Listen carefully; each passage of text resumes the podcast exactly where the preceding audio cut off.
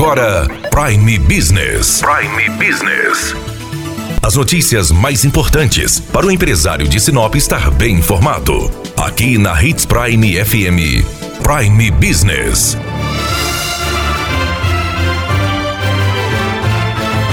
Nesta segunda-feira, a secretária de Educação de Sinop, Viridiana Paganotti, esteve na sessão da Câmara de Vereadores para explicar como será o retorno das aulas da rede municipal de ensino. As aulas tiveram que ser atrasadas por alguns quesitos que não foram cumpridos pela rede pública, mas agora está tudo acertado para iniciar dia 1 de junho. Secretária, como será o retorno das aulas? Bom, o município ele fez um plano de contingência em relação ao coronavírus e nós tivemos dificuldades com dois itens desse plano de contingência, que foi em relação à vacinação dos profissionais, que só chegou do governo do estado na quinta-feira. Isso deu pouco tempo hábil para nós vacinarmos os nossos 1.510 servidores e nós também tivemos aí a demora na entrega dos termômetros, né, através da usina que, ficou, que comprou para nós os 120 termômetros.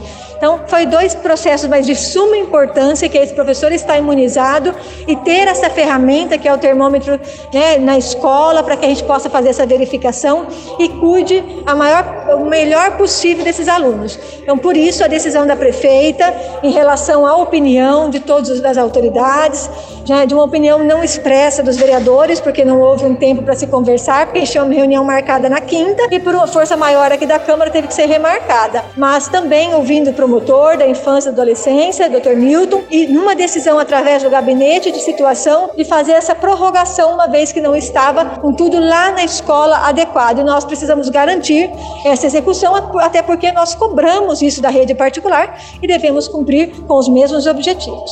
Hoje, a nossa data de retorno é dia 1 de junho, para que a gente possa ter aí o tempo de organizar novamente todo esse retrocesso em relação ao número de alunos, de professores, né, de como a gente vai se acompondo até por conta dos vacinados, os que não vacinaram, para a gente poder fazer esse retorno de forma segura. A gente deu uma autonomia para os professores colaborarem com a secretaria em termos de ideias e sugestões. Então há um escalonamento começando aí na creche só pelo pré, ou seja, pelos maiores da creche, e na escola começando pelo primeiro ano porque é a criança que tem uma facilidade de adaptação em relação ao adolescente. Então, nós trabalharemos dessa forma, é uma forma organizada pela secretaria, juntamente com os professores, e se tiver qualquer alteração, faremos o comunicado aos pais. A responsabilidade, a autonomia, a liberdade de mandar o seu filho para a escola, ela cabe exclusivamente à família. Então, nós, em conjunto com o Conselho Tutelar, com é, o próprio,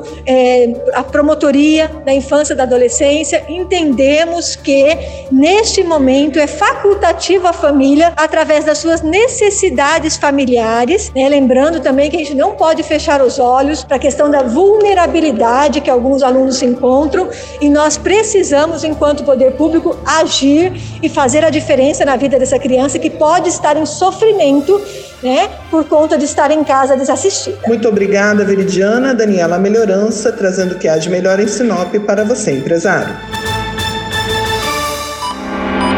Você ouviu Prime Business. Aqui, na Hits Prime FM. De volta a qualquer momento na programação.